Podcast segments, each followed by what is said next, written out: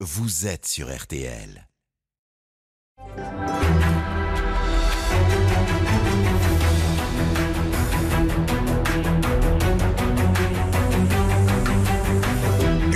Jury RTL Le Figaro LCI. Invité aujourd'hui, Valérie Pécresse, candidate à l'élection présidentielle. Le débat est dirigé par Benjamin Sportouche. Bonjour à tous et bienvenue dans le grand studio de RTL. Bonjour Valérie Pécresse. Bonjour. Merci d'être avec nous aujourd'hui pour votre première grande interview en tant que candidate à la présidentielle. Et à mes côtés pour vous interroger, Marion Mourgue du Figaro. Bonjour, Bonjour. Marion. Et Adrien Gindre de TF1 LCI. Bonjour, Adrien. Bien sûr, vous pouvez interagir à tout moment pendant cette émission, interpeller la candidate Valérie Pécresse. Hashtag le grand jury. Vos questions seront posées en fin d'émission. Alors Valérie Pécresse, lors de votre dernier passage dans cette émission, c'était en octobre, vous n'étiez pas favorite pour ce congrès LR. Vous avez déjoué tous les pronostics. Vous voilà donc officiellement candidate des Républicains pour la présidence de la République. Sur votre site internet, vous apparaissez déjà même sous les traits d'une Marianne. Alors, c'est un rêve de gamine, cette candidature, Valérie Pécresse? Non, pas du tout. Euh, Je ne fonctionne pas comme ça. En réalité, euh, j'ai toujours eu l'amour de la France au cœur. Euh, je suis née un 14 juillet, alors forcément, j'avais à chaque anniversaire des défilés et je versais une petite larme en voyant passer la Légion. Donc euh, oui, j'ai toujours eu euh, un sentiment patriotique très fort. Et puis j'ai une famille euh, qui est une famille gaulliste, avec des grands-parents résistants, des oncles résistants du côté de mon père dans le maquis alpin. Donc oui, une histoire qui, qui était une histoire Et française. À quel moment vous voyez président de la République? Quand est-ce que ça vient, ça germe dans votre esprit? Écoutez, le 14 juillet dernier, le 14 juillet dernier, après avoir, j'allais dire, remporté une deuxième fois l'Île-de-France, avoir euh, euh, réalisé vraiment euh, le défi que je m'étais porté à moi-même, qui était de regagner la confiance d'une région que vous savez politiquement. J'allais dire plutôt ancrée à gauche, une, région très turbulente, une région très compliquée. Je voulais regagner cette, cette région, je voulais montrer que mes résultats avaient été à la hauteur. Et, et puis, je voulais que ce projet que j'avais pour l'Île-de-France, eh bien, il soit aussi un projet pour la France, un projet de retour à l'ordre et un projet euh, qui redonne de l'espoir aux Français. Euh, parce que c'est pas possible aujourd'hui de voir la France abîmée, c'est pas possible de la voir clivée, c'est pas possible de voir les inégalités monter, c'est pas possible de voir le séparatisme qui gagne des quartiers entiers. Donc euh, voilà, ce, ce que j'avais fait pour ma région, je me suis dit, il faut le faire pour la France. On va y revenir longuement. Marion Mourgue. Valérie Pécresse, vous commencez à parler de vous, de votre famille. Vous avez parlé hier euh, sur le plateau de TF1 de votre mère, de votre grand-mère. Est-ce que c'est une manière de fendre l'armure, que les Français vous connaissent mieux? On entend souvent ce reproche, vous seriez trop scolaire, que vous auriez une carapace. Est-ce que, donc justement, c'est le moment de se dévoiler? D'abord, dans la République, euh, on ne peut pas critiquer les bons élèves. Voilà. C'est- une absurdité. Moi, je n'accepterai pas. Vous savez, euh, dans certains collèges, dans certains lycées, il y a du harcèlement. On harcèle les bons élèves. Ben, moi, je veux les donner en exemple. Et euh, une de mes mesures, si je suis présidente de la République, ce sera de rétablir les bourses au mérite pour les bacheliers mention très bien. Je le dis parce que. Pourquoi je le dis? Parce que ils doivent être des exemples pour la République, des exemples pour leur quartier, des exemples pour leur famille. Ça peut paraître anecdotique, mais pour moi, il va Mais falloir relever l'école. vous non, je suis désolée, je le dis parce que. vous enchaînez sur le projet. Est-ce que Oui. vous avez du mal à dire qui vous êtes, à, à donner peut-être quelques failles aussi pour montrer aux Français qui serait euh, potentiellement la Vous savez, moi, je me suis faite toute seule. Euh, je n'ai, j'étais une chiracienne en Sarkozy, vous le savez. J'ai accepté de faire une, une réforme qui était très difficile, la réforme des universités. C'est comme ça que je suis devenue ministre, parce que j'ai pris justement la responsabilité d'un dossier que, que personne ne voulait. Ensuite, je me suis lancée au régional. Donc, on a essayé d'exploiter mes failles toute ma vie. On a essayé euh, de, me caricaturer en mauvaise mère. Vous savez, quand on fait de la politique, c'est toujours la critique. On a essayé de mettre en cause mes enfants. Donc effectivement, je me suis protégée. J'ai mis une carapace et je sais que pour cette présidentielle, il va falloir effectivement, comme vous le dites, fendre l'armure. Il va falloir dire qui je suis. Et c'est vrai que hier, C'est j'ai pas pensé... votre nature, ça, de fondre l'armure. Si, si, mais attendez, je l'ai construite cette armure parce que le monde politique est très dur pour une femme. Euh, C'est un monde très dur. Moi, je ne suis pas une héritière comme Marine Le Pen. On m'a pas donné tout cuit un parti euh, en- en responsabilité. Euh, J'ai eu besoin de me faire mon chemin et je l'ai fait effectivement en protégeant ce que j'avais de plus précieux. Et ça, je crois que les Français peuvent le comprendre. Vous dites- C'est ma famille. Vous savez, aujourd'hui, ma famille est toujours derrière moi. Après 20 ans de vie politique, est-ce que vous imaginez l'exploit que cela Je veux dire, mes enfants, ils ont grandi et aujourd'hui, euh, ils ont quitté la maison, syndrome du nid vide. Donc maintenant, je peux être à 100% dans la politique. Mais vous dites c'est plus dur pour une femme. Est-ce que dans l'autre sens, une femme fait de la politique différemment? Est-ce que vous seriez une présidente de la République qui agirait différemment d'un président de la République? Non mais attendez, on ne va pas faire euh, des stéréotypes de genre. Euh, moi je suis C'était la première déclaration hier quand vous avez pris la parole, vous avez mis en avant et souligné le fait que vous étiez une femme, la première de votre famille politique à être candidate à la présidentielle. Donc ça nous interpelle pour comprendre un peu quelle implication vous oui, voyez. Pourquoi, pourquoi c'est un moment historique pour la droite? C'est vrai que c'est la première fois que euh, les, les, adhérents du Parti des Républicains, donc les adhérents du parti du général de Gaulle, de Jacques Chirac, euh, de Nicolas Sarkozy, décident de porter mm. à la présidence de la République, ah, comme candidate, leur candidate une femme. Pourquoi c'est important? Mais parce que j'entends ce petit bruit euh, qui court, euh, et notamment certains candidats qui le relayent, disant l'autorité au féminin, ça n'existe pas, la compétence au féminin, ça n'existe pas, le pouvoir au féminin, ça n'existe pas. Bah, typiquement, Éric Zemmour, euh, qui a même écrit un livre qui s'appelle le, premier sexe pour dire que effectivement, voilà, les femmes, tout ce qui se féminisait se dévalorisait. Bon, eh bien moi, ce que j'ai voulu dire hier, c'est qu'il y avait des femmes qui savaient exercer le pouvoir et qui l'exerçaient avec beaucoup plus de ténacité, d'opiniâtreté, de combativité euh, et de courage que certains hommes. Parce la combativité, vous la partagez avec Anne Hidalgo et Marine Le Pen, par exemple? Mais parce que nous avons effectivement dû euh, batailler ferme. Mais je crois que sur le projet, sur les solutions pour la France, c'est les solutions de la droite qu'il faut au pays aujourd'hui. Je crois que j'ai les bonnes solutions. je crois qu'elles n'ont pas les solutions. Mais vous parlez de femmes. Vos modèles, ce sont Margaret Thatcher et Angela Merkel. Est-ce que vous êtes sûr que ça fait rêver les Français, Merkel-Thatcher Eh bien, écoutez, je ne sais pas si ça les fait rêver, mais quand on voit les succès de Margaret, de Margaret Thatcher et d'Angela Merkel, euh, qui sont, alors qui ont aussi eu fait des erreurs dans leur vie politique, mais ce qu'elles ont fait, et je crois que c'est ça que je veux dire aux Français, elles ont défendu leur peuple. Mais... Elles ont défendu leur peuple tout le temps. Elles les ont défendus avec leur trip, avec leur cœur, avec leur, leur intelligence. Euh, aujourd'hui, Angela Merkel, après 17 ans, l'Allemagne est plus riche. L'Allemagne est plus prospère, l'Allemagne est plus confiante en elle. Est-ce que c'est le cas de la France après 10 ans de Hollande et d'Emmanuel Macron? Non, pas du tout. Nous, on a des présidents de la République qui ont beaucoup parlé. Mais quand il s'agissait de faire, quand il s'agissait pas de la conquête du pouvoir, mais de son exercice, est-ce que c'était satisfaisant? Est-ce que les Français sont heureux aujourd'hui? Est-ce que, c'est Français parce qu'elles sont de droite? Mais non, mais attendez. Je dis que des femmes de pouvoir existent. il se trouve que les deux étaient de droite. Les deux étaient de droite. Les femmes de pouvoir existent et les solutions de la droite sont les bonnes pour le pays. Il faut remettre de l'ordre. Aujourd'hui, nous sommes en crise d'autorité chronique. Il faut aussi revaloriser le travail. C'est pas normal aujourd'hui euh, qu'avec Emmanuel Macron, nous soyons devenus une société d'assistés qui vit de chèques pour payer l'essence, qui vit de la dette. On va y venir. Mais une question quand même. vous citez Angela Merkel. Moi, je ferais. Justement, Angela Merkel, en 2015, elle décide d'accueillir 800 000 migrants en Allemagne. Ça va plutôt contre l'opinion publique. Et ce que vous dites, c'est un modèle à suivre Mais Madame Mourgue, je n'ai pas dit que j'étais Merkel ou Thatcher euh, en, fonction de tout ce qu'elles ont fait et de chacune de leurs décisions. Je ne suis pas comptable, je ne suis pas leur mère. Euh, je ne suis pas comptable de toutes leurs décisions. Moi, j'ai mon programme, vous le connaissez, il est écrit, il est rédigé. Dans mon programme, on stoppe l'immigration incontrôlée. Parce qu'aujourd'hui, euh, la France euh, la nation française est en train de se disloquer parce que nous n'avons plus le contrôle de nos frontières. Et par ailleurs les moteurs de l'intégration, de l'assimilation, l'école et le travail ne sont plus là. Donc, euh, vous le savez, j'ai un combat que je mène depuis des hmm. années, que j'ai essayé de porter euh, au niveau du président de la République, mais qui m'a, qui m'a, qui m'a absolument pas écouté, sur les ghettos urbains, le séparatisme urbain, sur l'idée qu'il faut casser les ghettos, qu'il faut reconstruire des quartiers avec un plafond de 30% maximum de logements sociaux pour essayer d'avoir de la mixité sociale, pour essayer de lutter contre ce séparatisme urbain qui devient ensuite un séparatisme communautaire puis un séparatisme religieux. Valérie Pécresse n'est pas rien quand même d'invoquer Mariette Thatcher, puisqu'elle était dans un libéralisme très dur, qui, on s'en souvient, a cassé les syndicats, par exemple. Vous comprenez que ça, ça peut effrayer ceux qui vous écoutent. Mais monsieur Sportouche, moi, j'ai un programme, il est écrit. La primaire de la droite, elle a eu, elle a eu, non mais attendez, elle a eu un mérite cette primaire de la droite.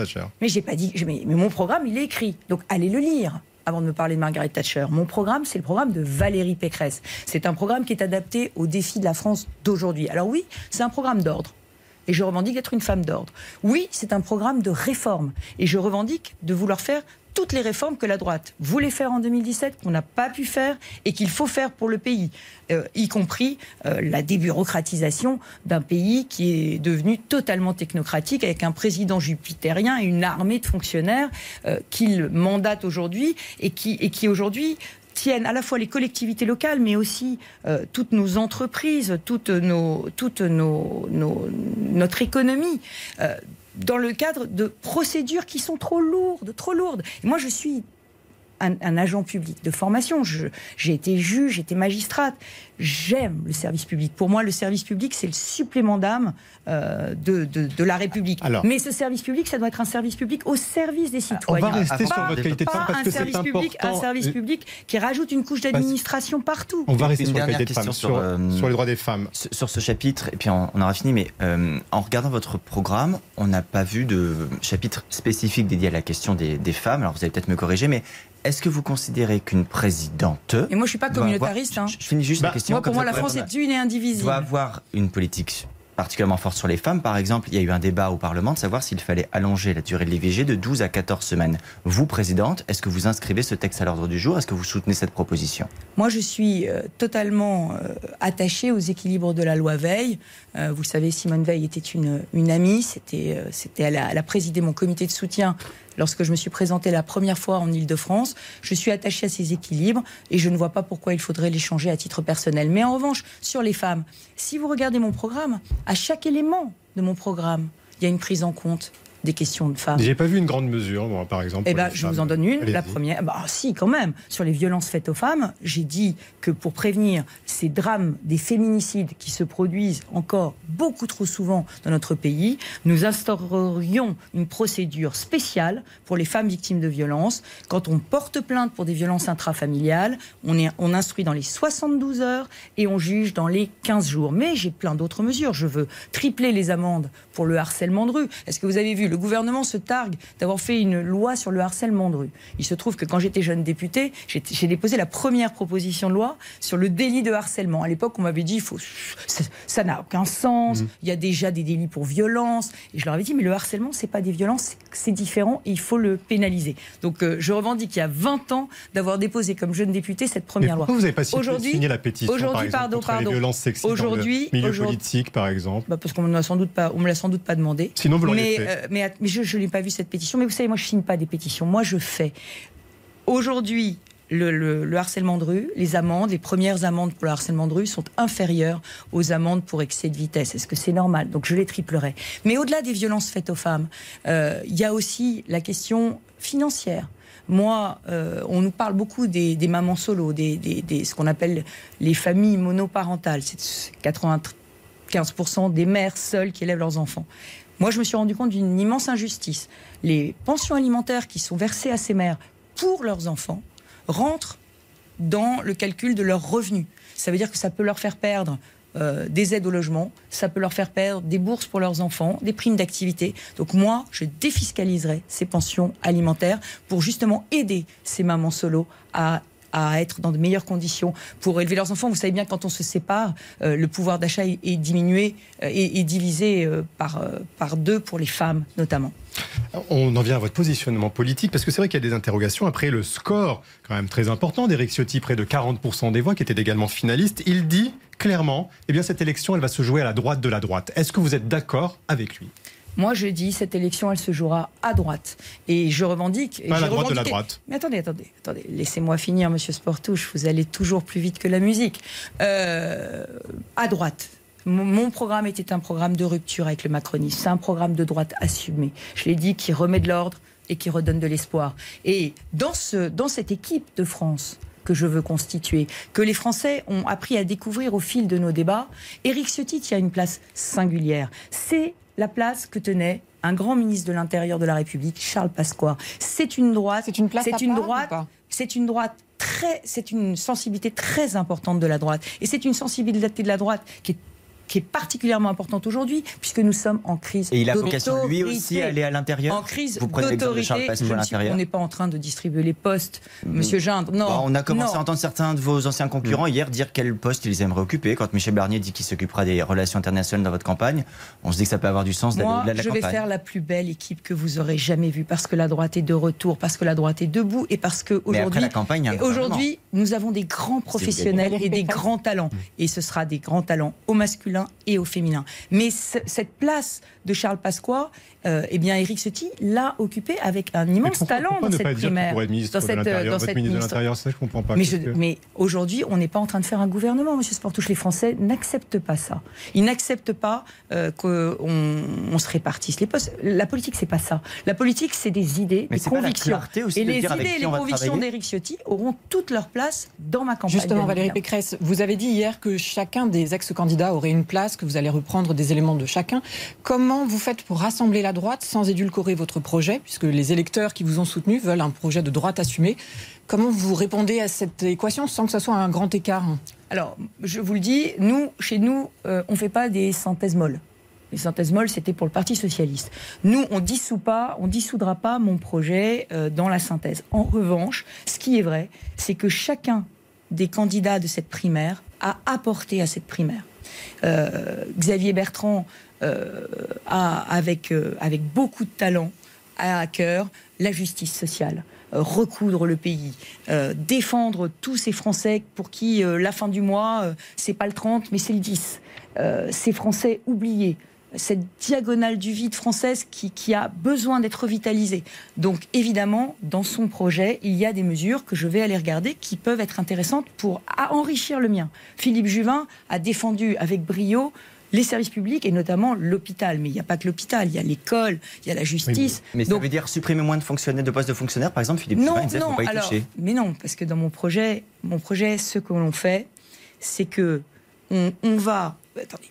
Vous ne toucherez pas à votre projet du tout, vous dites je vais l'enrichir. Mais sans Je vais l'enrichir, mais je ne le comment dire, je ne l'aseptiserai pas, je ne vais pas le dénaturer. C'est le projet que les adhérents ont choisi.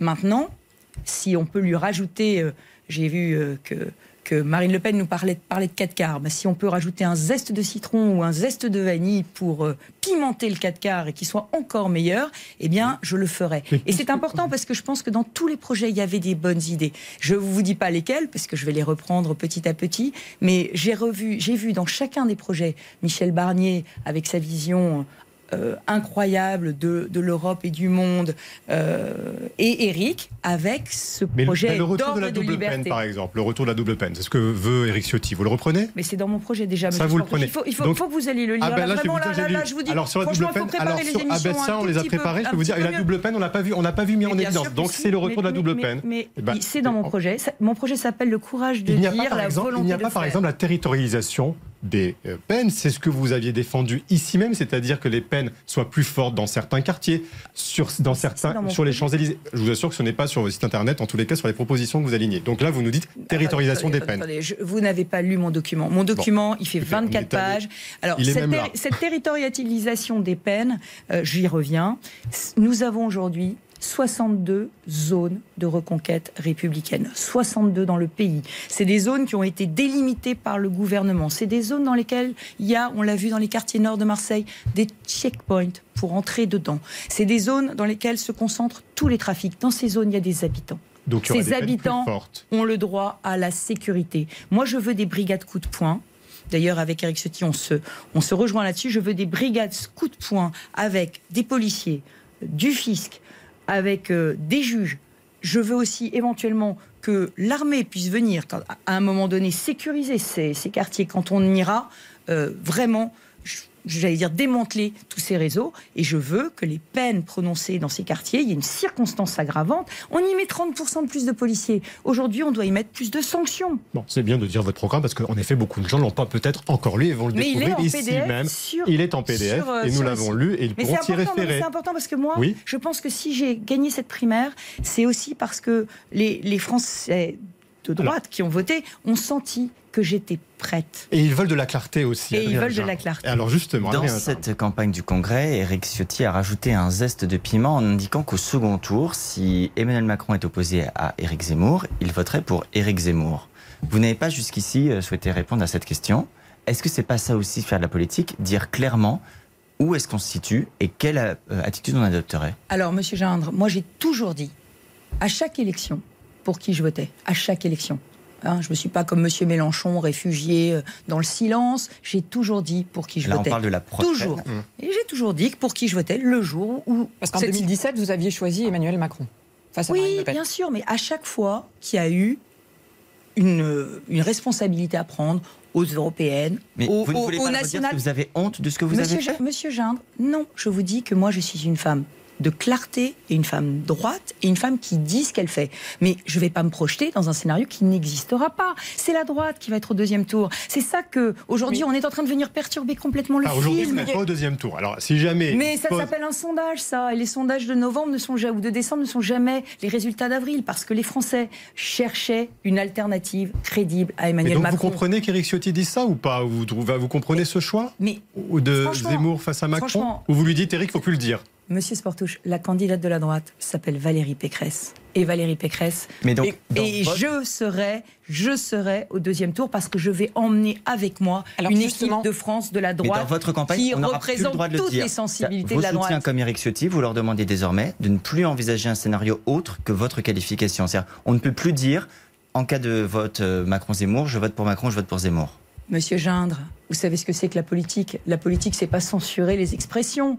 Moi, je ne censure personne. Ce que je vais leur dire et ce que je vais leur prouver, c'est qu'on va gagner cette élection. On va la gagner parce qu'il y a un élan qui va se lever. Et cette vague que je sens monter, eh bien cette vague, on va l'amplifier. Et on va l'amplifier dans une équipe de France. Une équipe de France qui rassemblera et les amis d'Éric Ciotti et ceux de Xavier Bertrand, de Michel Barnier votre slogan, l'équipe de France, parce que c'est vrai que vous le répétez beaucoup, Marion. Bah, il faut un entraîneur maintenant. Et vous serez l'entraîneur de cette équipe de France. Absolument.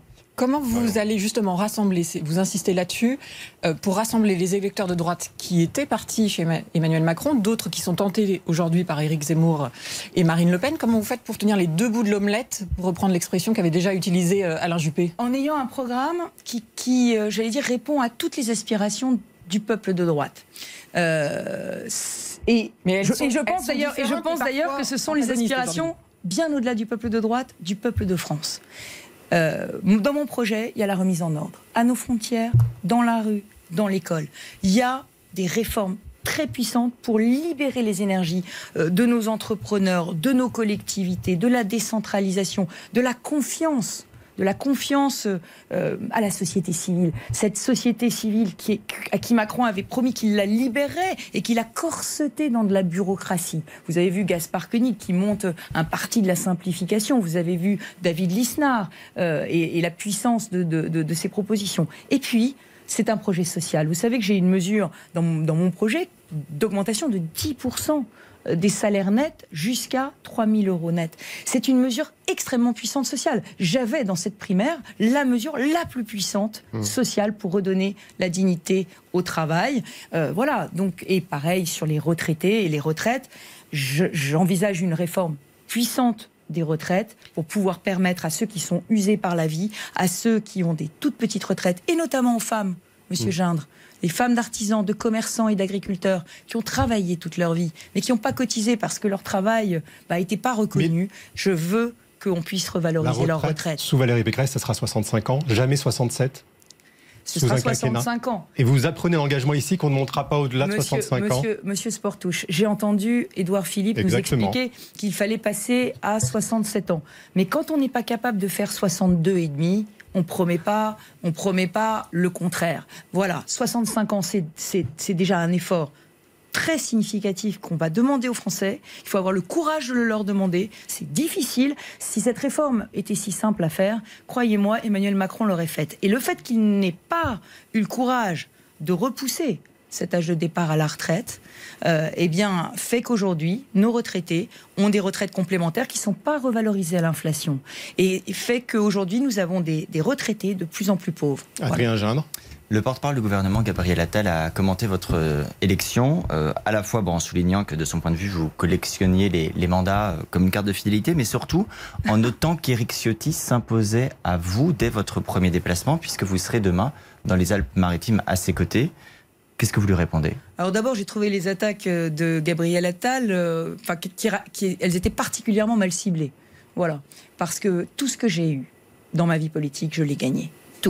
Ma place de ministre en faisant la réforme des universités que personne d'autre ne voulait faire parce que c'était un siège éjectable. Ça faisait 40 ans que la rue se rebellait contre le ministre des universités et j'ai voulu faire cette réforme parce que mon père était universitaire, parce que j'étais la députée d'un territoire qui est le plateau de Saclay qui, qui, qui doit, qui devait devenir euh, le moteur technologique et scientifique de la France et que je voulais qu'on réussisse cette réforme. Donc j'ai fait cette réforme avec beaucoup d'audace, mais je n'aurais pas été ministre si je n'avais pas accepté de prendre la réforme la plus difficile. Ensuite, je suis allée au régional en Ile-de-France, une terre totalement ingagnable, un, un- défi après 17 ans de gauche que personne ne voulait relever. C'est d'ailleurs pour ça que j'ai réussi à m'y imposer. Donc franchement, euh, ma victoire, et, et dans la primaire, vous l'avez dit vous-même, dans la primaire, personne ne, ne me parie un copec sur moi. Mes victoires sont des victoires du travail, du mérite et de l'effort. c'est Tout le Nicolas contraire d'une rente.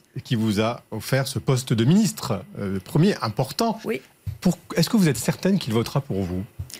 En tout cas, ça a été mon premier appel. Mon premier appel a été pour lui, euh, parce que je crois. Et mon deuxième appel a été pour François Fillon. Non, mais est-ce parce que vous que avez je crois qu'il que y c'est a des doutes sur, sur Nicolas Sarkozy, sa proximité avec Emmanuel Macron? Vous comprenez bien ma question. Est-ce que Emmanuel- euh, Nicolas Sarkozy votera Valérie Pécresse? Moi, j'ai la conviction qu'il votera pour sa famille politique. D'ailleurs, je remarque qu'il a voté pour la primaire. Mais sa famille politique, c'est toujours vous, Mais hein, c'est pour pas vous? Emmanuel Macron. Il a voté pour la primaire. Donc Il a ça voté veut dire. pour vous ou pas? Ah, mais ça, je ne sais pas pour qui il a Il vous voté. a pas dit Je ne sais pas pour qui il a voté, mais en tout cas, ce que je peux vous dire, c'est qu'il a voté pour la primaire. Ça veut dire donc qu'il est encore aujourd'hui un membre actif des Républicains. Vous dites que vous avez eu Nicolas Sarkozy et François Fillon.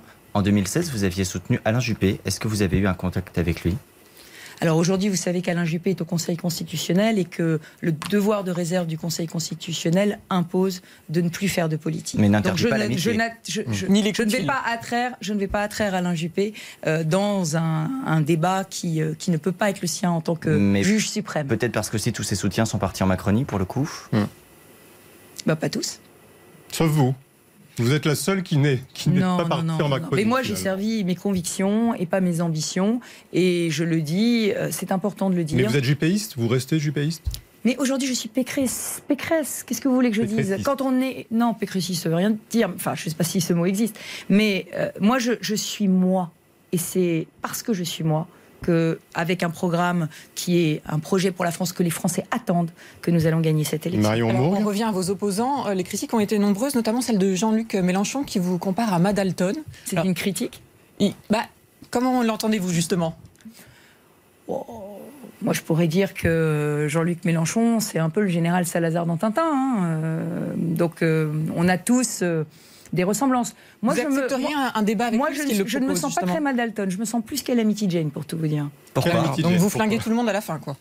Non, parce que je, parce que je, je perturbe le jeu établi. Ça se voit à la vigueur des critiques que je reçois. Je- visiblement, euh, ça, ma candidature dérange. Ma candidature dérange parce que c'est pas celle des pronostics. Ma candidature dérange parce que il y a dans mon parcours euh, des victoires remportées, des batailles gagnées. Et puis il y a aussi une capacité à entraîner, à rassembler, à diriger des équipes. Donc je sens quand même que c'est tout, tout le monde devient un peu fébrile Est-ce que avec, vous débattriez avec, avec ma désignation. Alors, de fébrilité, en tous les cas, Jean-Luc Mélenchon lui dit J'aimerais bien débattre avec Valérie Pécresse. Qu'est-ce que vous Mais c'est le jeu, c'est le jeu, c'est le jeu. Il faudra débattre avec tous les Non, mais candidats. face à lui, en tête à tête, euh, en duo, est-ce que vous le feriez? Mais écoutez, écoutez, je débattrai bien évidemment avec tous les autres candidats de la présidentielle. Dans quel format On verra après. euh, mais forcément, il y aura des débats. Forcément, il y aura des visions dernière du pays opposées l'une à l'autre. Avant la pause, Adrien Gindre, Jadot Et notamment également. des visions de la République, parce que Yannick Jadot, justement, le candidat des j'ai écologistes. été face à la LFI pendant mes régionales et j'ai dénoncé effectivement leur leur perte de boussole républicaine. Yannick Jadot dit que vous êtes une candidate homophobe et anti-immigrée. Il fait par exemple allusion au fait que vous ayez été euh, opposé au mariage pour tous, que vous ayez à un moment évoqué euh, la possibilité juridique de démarier les couples de même sexe. Sur ces sujets-là, est-ce que vos convictions ont changé ou est-ce qu'elles sont les mêmes que par le passé? Ce sont des sujets que vous n'évoquez plus aujourd'hui Mais enfin, monsieur Gindre, ça fait dix ans que j'ai dit tout ce que j'avais à dire sur ce sujet. Quand la loi a été votée, j'ai dit on n'y reviendra pas, on ne peut pas humainement y revenir. Alors pourquoi il vous qualifie d'homophobe aujourd'hui? Mais parce que euh, je crois qu'il utilise l'injure euh, pour, euh, pour, pour essayer de relancer sa campagne. Enfin, ou pour faire peut-être oublier qu'il soutient, il a soutenu monsieur Hulot, je ne sais pas. Enfin, je, je ne m'explique pas vous voulez pourquoi. Dire quoi par là? je ne m'explique Hmm. pas, mais je ne m'explique pas pourquoi euh, Monsieur Jadot utilise l'injure. Peut-être qu'il l'utilise parce que ça le dérange lui aussi d'avoir une candidate de droite sincèrement écologiste et qui a dénoncé Ah. quand elle était en campagne régionale, puisque j'étais opposée Hmm. au patron d'Europe Écologie Les Verts, qui a dénoncé justement le gauchisme des Verts et le fait qu'ils étaient beaucoup plus préoccupés effectivement Oh par l'accueil des migrants et la légalisation du cannabis que par l'écologie des résultats. On en reparle dans quelques minutes, notamment de l'écologie, après une pause. À tout de suite.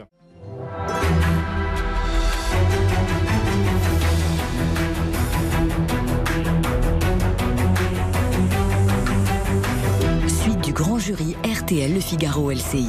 Invitée aujourd'hui, la présidente de la région Île-de-France, candidate à l'élection présidentielle, Valérie Pécresse. Le débat est dirigé par Benjamin Sportouche. Avec à mes côtés Marion Mourgue du Figaro et Adrien Gindre de TF1 LCI. On parlait dans la première partie de l'émission, Valérie Pécresse, de votre positionnement politique. Il y a beaucoup d'interrogations sur ce que feront les uns et les autres dans votre famille politique autour de vous. Une question supplémentaire sur ce sujet de Marion Mourgue. Quand vous quittez les Républicains en 2019, vous dénoncez les deux droites. C'est une manière aussi de critiquer le positionnement de Laurent Wauquiez. Est-ce qu'aujourd'hui, Laurent Wauquiez a toute sa place dans votre campagne Est-ce que la droite qu'il incarne vous convient?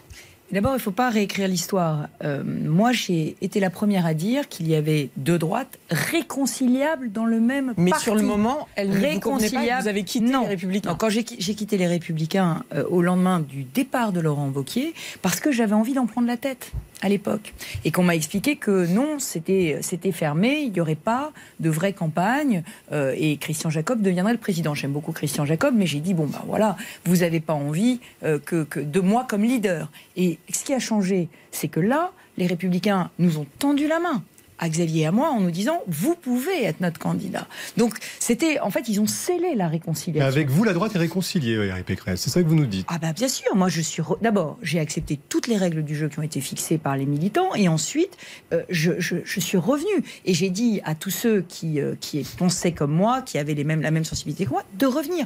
Et je crois aujourd'hui que c'est très important d'avoir recollé les morceaux de cette droite. C'est ce que nos électeurs attendaient et c'est ce qui nous donne la puissance. C'est la puissance d'un projet à la fois social, à la fois très régalien, très fort, à la fois libéral. Vous savez, la droite, elle est gaulliste, libérale et sociale. Et il faut réussir à Il y a rassembler quand même beaucoup de fuites d'électeurs et de militants de votre camp, Adrien Gindre. Par le passé, Ah, Par le passé ou peut-être en ce moment, euh, autour d'une candidature d'un certain Éric Zemmour. Alors certes, il y a eu un peu de tassement dans les euh, enquêtes d'opinion récemment, mais il va quand même cet après-midi à Villepinte rassembler plusieurs milliers de personnes. Est-ce que vous reconnaissez qu'il se passe quelque chose dans le pays et qu'il existe une réalité politique autour d'Éric Zemmour? Moi, ce que je crois, c'est que la droite des propositions, c'est nous. Voilà. Je crois que les solutions pour le pays, c'est nous qui les avons. C'est aussi nous qui avons la compétence, l'expérience. Euh, vous savez, un, Éric Ciotti a dirigé un grand département. Il a été parlementaire pendant des années. Euh, un, un Xavier Bertrand dirige une région. Un Michel Barnier a été président, a été, a été commissaire européen. Voilà. Il y a un moment où, quand on vote, on confie le code du nucléaire, on confie ses économies, on confie l'avenir de ses enfants à une personne. Et Mais pourquoi euh, cette électeurs se crédibilité, tenter cette crédibilité est importante. Bah, Aujourd'hui, il y a des personnes qui dénoncent. Mais vous savez, dénoncer, c'est une chose, faire, c'en est une autre. Et il y a des constats euh, d'Éric Zemmour que je partage, d'ailleurs, que j'ai, mais que j'ai fait, que j'ai fait moi-même. Si vous reprenez toutes mes interviews depuis, depuis des années et, et vous les lisez, vous verrez que j'ai moi-même dénoncé les zones de non-droit, les zones de non-France, il y a quelques années, quand Emmanuel Macron a jeté euh, le plan Borloo à la poubelle en expliquant, c'était une phrase terrifiante, que deux mâles blancs ne pouvaient pas résoudre les problèmes de la banlieue. J'ai explosé, j'ai- dit que c'était délégitimer tous les élus qui se battaient au quotidien pour faire vivre la il fait des République. constats similaires. Est-ce qu'il y a des solutions en, repren- en revanche que vous reprenez d'Éric Zemmour ou aucune? Et vous avez entendu une solution? À part la suppression du permis à points. Mais quand non, aujourd'hui, aujourd'hui, aujourd'hui, aujourd'hui, les solutions sont chez nous. Et d'ailleurs, on le voit bien, on le voit bien euh, avec la loi constitutionnelle sur l'immigration que j'ai mise sur la table, qui dit quoi? Qui dit euh, quota migratoire. On choisit on choisit qui on accueille et on assume de dire immigration zéro lorsqu'un pays pose problème, lorsqu'un pays refuse de reprendre ses clandestins. Il écrit une lettre à vos militants.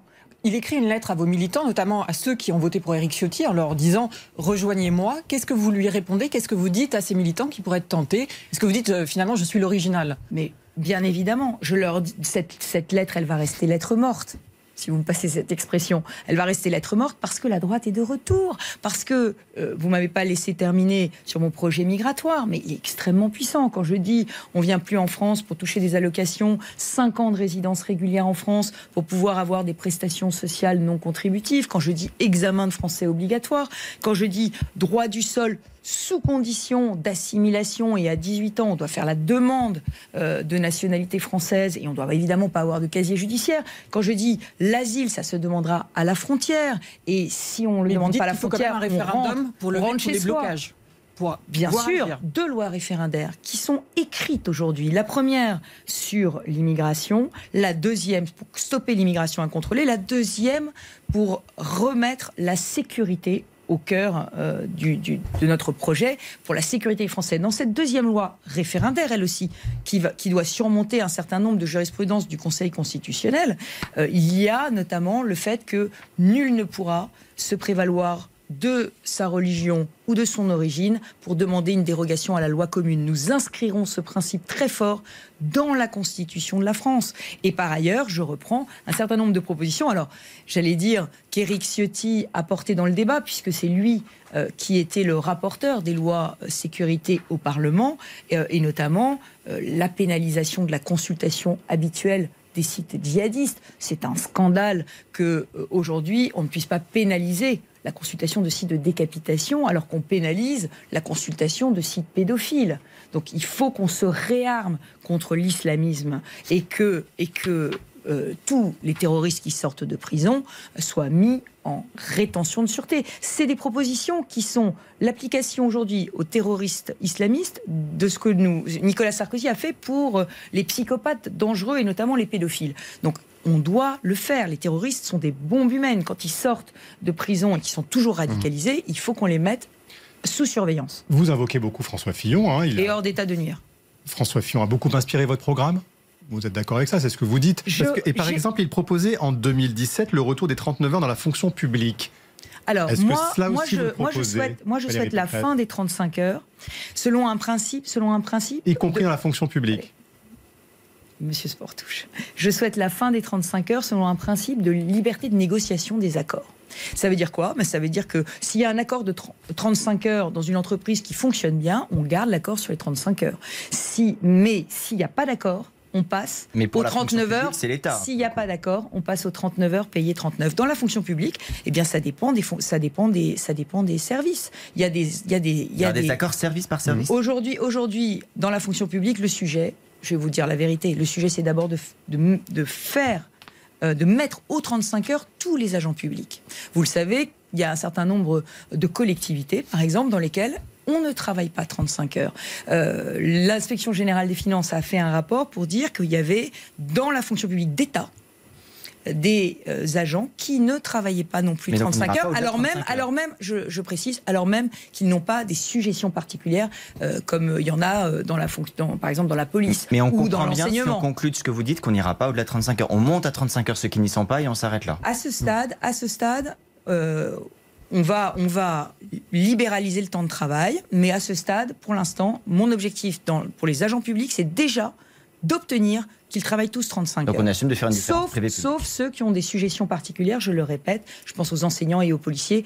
Euh, on ne peut pas compter le temps de travail d'un enseignant au nombre d'heures de cours. Ça n'a rien à voir. Il fait aujourd'hui les 35 heures. Vous dites Très beaucoup, ces derniers temps que Emmanuel Macron a cramé la caisse, c'est votre expression. Euh, est-ce que vraiment l'a-t-il fait quand il a mis beaucoup de Français, ou l'a permis à beaucoup de Français d'être au chômage partiel pour ne pas perdre leur travail? Vous n'auriez pas fait, vous, la même chose, présidente de la République, le quoi qu'il en coûte, pour faire en sorte que les Français ne se retrouvent pas sans emploi Vous auriez mis le chômage partiel, qui est le plus gros des dépenses qui ont été faites à l'époque. Alors, sur la crise Covid, il y a un rapport du Conseil d'analyse économique qui dit que nous sommes 26e euh, sur 38 dans l'OCDE pour le coût de la crise. Moi, je crois, c'est pas le, le, chômage partiel n'est pas critiquable en soi. Ce qui est critiquable dans la gestion de la crise d'Emmanuel Macron, et sans polémique politicienne, c'est qu'il a refusé de territorialiser sa gestion de crise. Nous, les régions, nous lui avions dit depuis le début qu'il fallait régionaliser les réponses, mais comme Emmanuel Macron ne voulait voir qu'une seule tête, la sienne, euh, et il voulait, il voulait que l'État euh, que l'État règle tout hmm. tout de suite, mais vous l'avez bien vu, que ce soit sur les tests, sur les masques, sur la vaccination, il a refusé de régionaliser. Mais Le Maire, vous grâce à ça, on a 6% de croissance. Non, non, non, non, non, non, non, non, attendez, une petite minute. Ça veut dire quoi? Ça veut dire qu'en 2020, par exemple, quand le virus était présent que dans tout l'Est et l'Île-de-France et le Nord. Euh, on a confiné et fermé toutes les entreprises de l'Ouest. Mais si, c'est ça qui a, mais si, c'est ça qui a fait que nous avons dépensé plus pour cette crise Covid que les autres pays. ça, c'est la première chose. Ça, c'est la première chose. C'est l'absence de, de, gestion euh, en lien et la main dans la main avec les collectivités locales qui auraient permis de dépenser moins d'argent et de ne pas fermer, pardon, Monsieur Sportif, et de ne pas dépenser autant. Mais quand je dis, attendez, mais quand je dis cramer la caisse, ne vous inquiétez pas, je ferai, quand j'arriverai au pouvoir, l'audit du quoi qu'il en coûte, pour voir où l'argent a été bien dépensé et où il a été mal. vous demandez, comme vous je n'ai pas les moyens. Que ce soit fait avant l'élection présidentielle? J'aurais aimé que ce soit fait avant les élections présidentielles, mais je sens que le gouvernement n'y est pas prêt, sans doute, parce qu'effectivement, il, a, il a dépensé de l'argent à certains, euh, à certains, à certains moments qu'il n'aurait pas dû. Mais c'est pas seulement ça. Le sujet, c'est depuis juillet. Depuis juillet, le gouvernement ne fait que faire des chèques. Et que faire des promesses financières quels chèques vous Des financières, des, des chèques que les Français ne verront peut-être même pas. Vous savez, il va dans chaque déplacement, il va, il va dans les territoires et il dit il y aura des milliards. Il y aura des milliards pour Marseille, il y aura des milliards pour Toulouse, il y aura des milliards. Il fallait pas le faire. Il y a, non, non, mais attendez, attendez, attendez, attendez. C'est important, c'est important de dire qu'il y a un compteur qui a été mis en place par Bruno Retailleau au Sénat. Trop sans nous dire ce le que vous ne compteur, pas. Mais moi, j'aurais fait les réformes avant. J'aurais fait comme dans ma région. J'aurais fait les réformes avant. Et vous auriez continué en pleine crise diminuer. sanitaire Non. moi, j'ai dépensé pendant la crise sanitaire. J'ai été auprès de mes entreprises, j'ai été auprès des clubs sportifs, j'ai été auprès des acteurs culturels, j'ai été auprès de tous ceux qui ont dû fermer et j'ai, puis je les ai puissamment aidés. Mais pourquoi ça ne m'a pas coûté si cher? C'est parce qu'avant, j'avais fait les réformes. J'avais fermé 15 structures, j'avais économisé 2 milliards sous les lazzi de mon opposition qui disait à quoi ça sert de faire des économies, il faut tout dépenser. Eh bien, faire des économies, ça sert à pouvoir dépenser quand la crise arrive.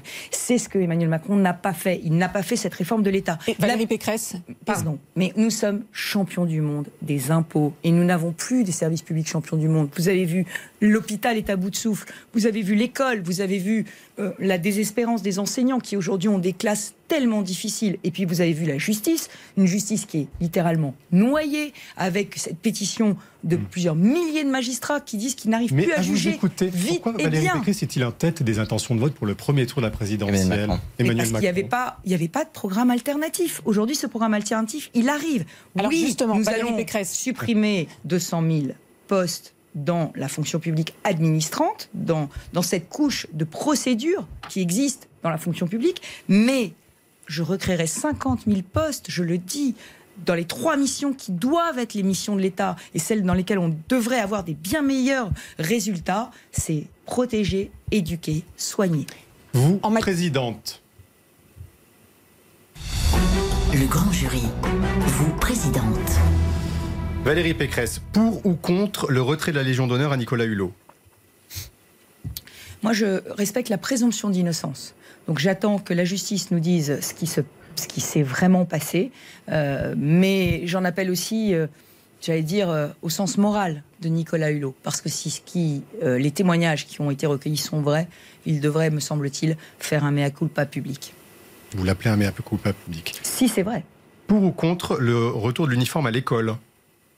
Moi, je suis pour l'autonomie scolaire. Je suis pour l'autonomie, ça veut dire quoi? Ça veut dire que je suis pour qu'on donne beaucoup plus de pouvoir euh, localement aux proviseurs et aux équipes pédagogiques pour construire un programme qui, qui, qui aille. Donc l'uniforme en fonction des Pardon, territoires. monsieur Sportouche, s'il vous plaît, laissez-moi. C'est pour ou contre hein. Oui, mais bah, je vais vous l'expliquer. Euh, la, la vie n'est pas en noir et blanc. Non, mais parfois, elle et les réponses ne sont pas réponses forcément oui ou non. simples. Hmm. Non, non. Ma réponse est très simple. Je suis pour l'autonomie et je suis pour qu'il y ait des projets pédagogiques adaptés au territoire. Et dans ce cadre, moi, je suis tout à fait prête à ce qu'il y ait un code, un code vestimentaire dans un, dans un établissement. Si l'équipe pédagogique pense que c'est souhaitable pour rétablir l'égalité des établissement enfants, par établissement. moi, je donnerais une vraie autonomie pédagogique aux établissements, en plus euh, de leur donner davantage de moyens. Pour ou contre la privatisation de Renault et d'Air France? Euh, alors, je suis pour la, la privatisation, de, de- je suis pour la vente de toutes les participations minoritaires minoritaires de l'État dans des entreprises concurrentielles. Donc typiquement celle de Renault, Safran, Thales. Et parce que je pense que, le- je pense que l'État est un mauvais actionnaire. Sur Air France, la situation est un petit peu différente parce que Air France euh, était dans une situation extrêmement difficile et l'arrivée de l'État a, été- a été, euh, j'allais dire, dictée par des impératifs stratégiques et de souveraineté. Pour ou contre le retour au cumul des mandats Député-maire. Moi, je crois qu'on a coupé le lien artificiellement entre euh, les parlementaires et le territoire. Donc, je vais en discuter avec, euh, notamment avec les, sénateurs. Mais je pense que pour les petites villes, je pense que ça apporterait une connaissance du territoire qui fait maintenant défaut à l'Assemblée nationale. On a à l'Assemblée nationale des députés qui sont hors sol et ça se ressent. Pour ou contre le concours Miss France? Ah mais moi j'aime les traditions, qu'est-ce que vous voulez? J'aime les traditions et, et, euh, et, et je trouve que, que c'est bien euh, d'être d'être fier. Mais euh, Miss France et Mister France, et Mister France aussi en même temps? Mais pourquoi pas? Pourquoi pas? Pour ou contre, enfin, le report du référendum sur l'indépendance de la Nouvelle-Calédonie prévu dimanche prochain Alors bien sûr, pas de report, je l'ai déjà dit plusieurs fois, c'est un, un événement très important qui va se passer le 12 décembre. Euh, vous savez que les indépendantistes ont appelé au boycott de ce vote. Oui. Donc, selon toute probabilité, la Nouvelle-Calédonie, et moi je le souhaite de tout mon cœur, choisira la France. Euh, moi j'y suis extrêmement attachée, mais après, il y a l'après. Et l'après, ça doit être un investissement massif de l'État dans le territoire néo-calédonien. Parce que, enfin, l'épée de Damoclès euh, de, euh, des accords de Nouméa va être levée. Enfin, les investisseurs de tous les pays vont pouvoir revenir. Et moi, je veux que l'État soit aux côtés euh, des Néo-Calédoniens, notamment dans les mines du Nord. Euh, vous savez que le nickel, c'est l'ADN de la Nouvelle-Calédonie. Donc, je souhaite vraiment que, que l'État soit aux côtés des Néo-Calédoniens pour, en- pour faire de la Nouvelle-Calédonie vraiment notre Marion. poste avancé euh, dans l'Indo-Pacifique. C'est dit Marion Mourgue Vous parliez de votre projet en matière de politique étrangère. Est-ce que, par exemple, vous, présidente, vous iriez en Arabie Saoudite? Je crois qu'aujourd'hui, euh, l'équilibre euh, du monde nécessite que euh, on parle avec tout le monde. On doit parler avec tout le monde. Maintenant, ça nécessite aussi que la France reste euh, la patrie des droits de l'homme et qu'elle continue d'en parler librement. Donc, la Donc réponse vous accepteriez d'aller sur place? J'accepterai d'aller sur place, notamment s'il s'agit euh, de lutter contre l'islamisme et de Hmm. préserver les intérêts de la France. Et vous saluez le contrat? Qui a été obtenu par la France avec ses 80 rafales Ah bah, je salue euh, notre filière aéronautique et de défense, qui est euh, un- une filière extrêmement puissante et que l'on doit préserver. Là-dessus, euh, j'ai un point de vigilance par rapport à la gestion d'Emmanuel Macron. Vous savez que aujourd'hui, nous devons, nous la France, être leader en Europe sur la conception de l'avion de combat du futur. Or, il semble qu'aujourd'hui, les Allemands ne soient plus euh, totalement, euh, ne soient plus totalement euh, d'accord avec le point. partage chars de combat et avions du futur. Donc moi, je veux hein, que la France reste leader dans ce projet SCAF de l'avion du futur. On attend un conseil de défense sanitaire pour lutter contre la crise Covid. À nouveau, demain matin, Adrien Gindre. Le gouvernement a déjà ouvert la porte à la vaccination des enfants les plus fragiles. Si l'épidémie continue alors que vous êtes élu président de la République, est-ce que vous allez plus loin? Est-ce que par exemple, vous souhaitez aller vers la vaccination de tous les enfants? Je ne suis pas épidémiologiste. Vous avez compris que je décision. j'aurais à mes côtés dans mon équipe Philippe Juvin, qui est un très grand médecin et qui d'ailleurs m'a beaucoup aidé quand j'étais euh, à la tête de la région Île-de-France en charge de gérer la crise Covid. Vous savez que Emmanuel Macron a promis des milliers de lits de réanimation. Il les a pas du tout ouverts entre 2020 et 2021. Nous, en Ile-de-France, on a équipé 500 lits grâce à une, à une intuition de Philippe Juvin. On est allé chercher Philippe les équipements. Vous dit, vaccinons les enfants, Mais vous vaccinez les enfants. Ce ne sera pas Philippe Juvin qui me le dira, ce sera les autorités sanitaires. Moi, je veux absolument euh, qu'on jugule cette pandémie. Je veux que cette pandémie soit derrière nous. Je veux protéger les Français et je les protégerai en lien avec les autorités. Et le pass sanitaire dans les transports en commun, c'est le cas en Italie. Vous êtes à la tête du STIF, ce qui n'est pas rien, de Île-de-France Mobilité. Est-ce que vous le feriez dans la région, le pass sanitaire pour les transports en commun, ou c'est trop? Aujourd'hui, c'est euh, absolument euh, impensable compte tenu. Enfin, en Ile-de-France, on est mmh. dans une situation de masse transit. C'est-à-dire qu'on a des millions de personnes qui prennent les transports en commun tous les jours et le contrôle d'un pass sanitaire à l'entrée des transports provoquerait, provoquerait euh, une embolie totale de ces transports. On ne peut pas le faire. En revanche, ce qu'il faut dans les transports, c'est vraiment un strict respect des gestes barrières et du port du masque. La parole aux électeurs. Le grand jury, parole aux électeurs. Bonjour Marie-Pierre Haddad, beaucoup de réactions. Oui, bonjour à tous. Bonjour, Valérie Pécresse. Vous avez évoqué justement le Conseil de défense. Euh, on a beaucoup d'internautes, surtout des sympathisants de la France insoumise, qui eux, dénoncent régulièrement la présence de ce Conseil de défense, qui euh, est devenu un peu une habitude comme le Conseil des ministres. Est-ce que vous trouvez qu'Emmanuel Macron en abuse? Moi, je suis un peu gênée que le Conseil des ministres, dans sa collégialité, ne soit pas plus souvent euh, le lieu de la décision. Voilà. Et je pense effectivement que bon, solenniser certains conseils de défense pour des décisions qui sont vraiment importantes, oui.